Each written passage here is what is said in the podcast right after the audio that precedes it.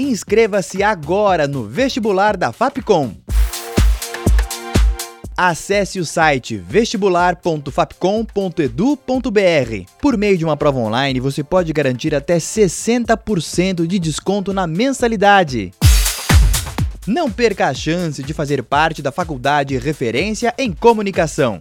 Seja comunicador de um novo tempo. Faça Fapcom. Os álbuns mais incríveis, suas histórias e curiosidades você confere em Os Melhores Discos. Toda terça às seis da tarde. Rádio Fapcom. O som da comunicação.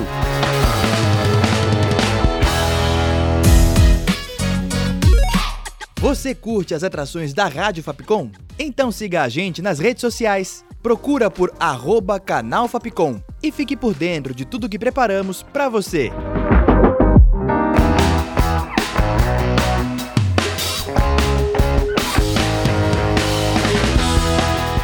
Rádio Fapcom. O som da comunicação.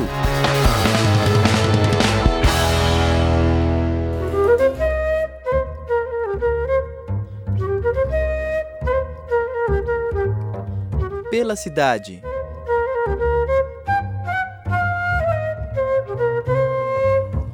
Olá, ouvinte! Eu sou a Júlia Lira e começa agora mais um episódio do Pela Cidade.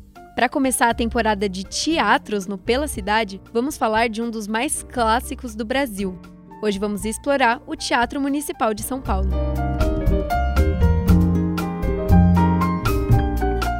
Em 1903, começaram as construções do prédio que mais tarde se tornaria um clássico de São Paulo, Projetado pelos arquitetos Ramos de Azevedo e os italianos Cláudio e Domiziano Rossi, o Teatro Municipal de São Paulo recebeu incentivo dos próprios barões do café da cidade, que almejavam por uma arte considerada de alto padrão. Na época, esse padrão vinha principalmente de inspirações europeias, e esse teatro não foi diferente. Influenciado pela Ópera de Paris, o lugar conta com traços renascentistas e barrocos. Finalmente, dia 11 de abril de 1911, as portas desse luxuoso teatro foram abertas aos olhares de umas 20 mil pessoas e, claro, aos desejos da elite paulista em se tornar um centro cultural mundial. O primeiro espetáculo que aconteceu no local foi alguns meses depois, em setembro. A ópera de Hamlet, de Ambrósio Thomas, deu vida àquele palco. Dez anos depois de sua abertura, o Teatro Municipal sediou um dos eventos mais importantes do país, a Semana de Arte Moderna de 1922. Durante sete dias, nomes como Oswald de Andrade, Anita Malfatti, Plínio Salgado e Heitor Villa-Lobos apresentaram suas obras modernistas e iniciaram o que mais tarde se tornou um movimento. Ainda durante a metade do século XX, artistas importantíssimos pisaram no lugar. Enrico Caruso, Maria Callas, Villa Lobos, entre muitos outros. Mas além de apresentações, aquele ambiente também recebia festas e bailes de carnaval da burguesia. As poltronas eram retiradas para o espaço virar uma pista de dança. O que hoje não é mais possível, porque o espaço não pode ficar sendo mudado sem autorização e motivo. Afinal, em 1981, ele foi tombado e se tornou Patrimônio Histórico de São Paulo. O prédio fica em lugar estratégico. A Praça Ramos de Azevedo fica na República, bem no centro da cidade. Vale lembrar que, na época, a elite paulista se encontrava toda por lá.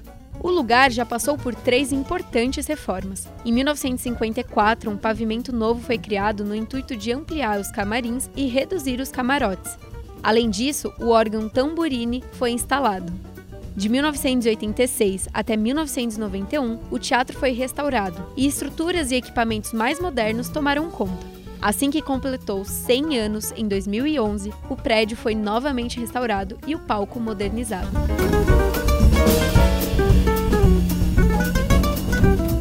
Logo um ano depois, um complexo cultural, extensão do Teatro Municipal, foi inaugurado.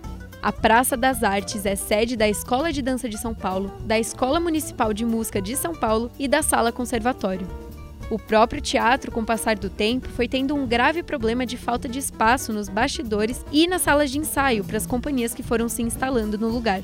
Uma vez que o espaço havia sido projetado mais para receber companhias estrangeiras que ficariam curtos períodos de tempo.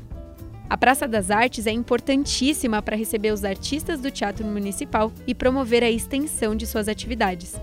É possível visitar o espaço de graça e com monitoramento. Para conhecer mais de sua história e vivenciar o que são seus corredores, acesse o site teatromunicipal.org.br, sendo teatro com TH, e fica de olho nas datas e horários. O espaço já é um clássico da cidade e do país. Ainda assim, o Teatro Municipal de São Paulo gradativamente vem construindo história em conjunto ao contemporâneo. E que vejamos cada vez mais uma arte que alcance não só mais os barões de café, mas sim a todos, sendo feita nele.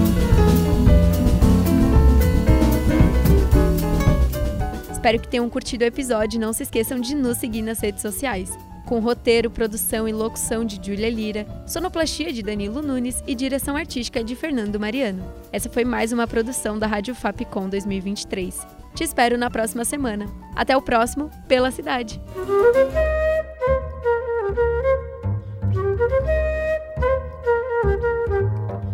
Pela Cidade.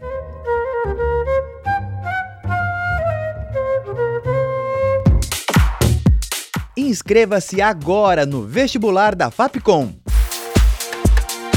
Acesse o site vestibular.fapcom.edu.br. Por meio de uma prova online, você pode garantir até 60% de desconto na mensalidade. Não perca a chance de fazer parte da faculdade referência em comunicação. Seja comunicador de um novo tempo. Faça Fapcom.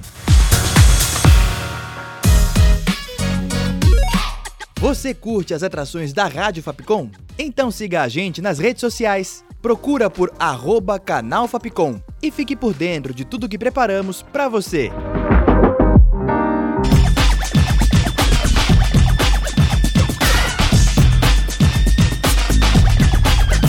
Rádio Fapcom.